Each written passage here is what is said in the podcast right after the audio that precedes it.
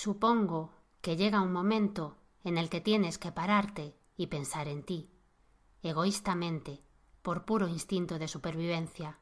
dejando de lado generosidades y empatías. En un primer instante se te hace raro, porque no te reconoces, demasiado tiempo mirando hacia afuera, pero poco a poco descubres que la extraña a la que has empezado a estudiar con curiosidad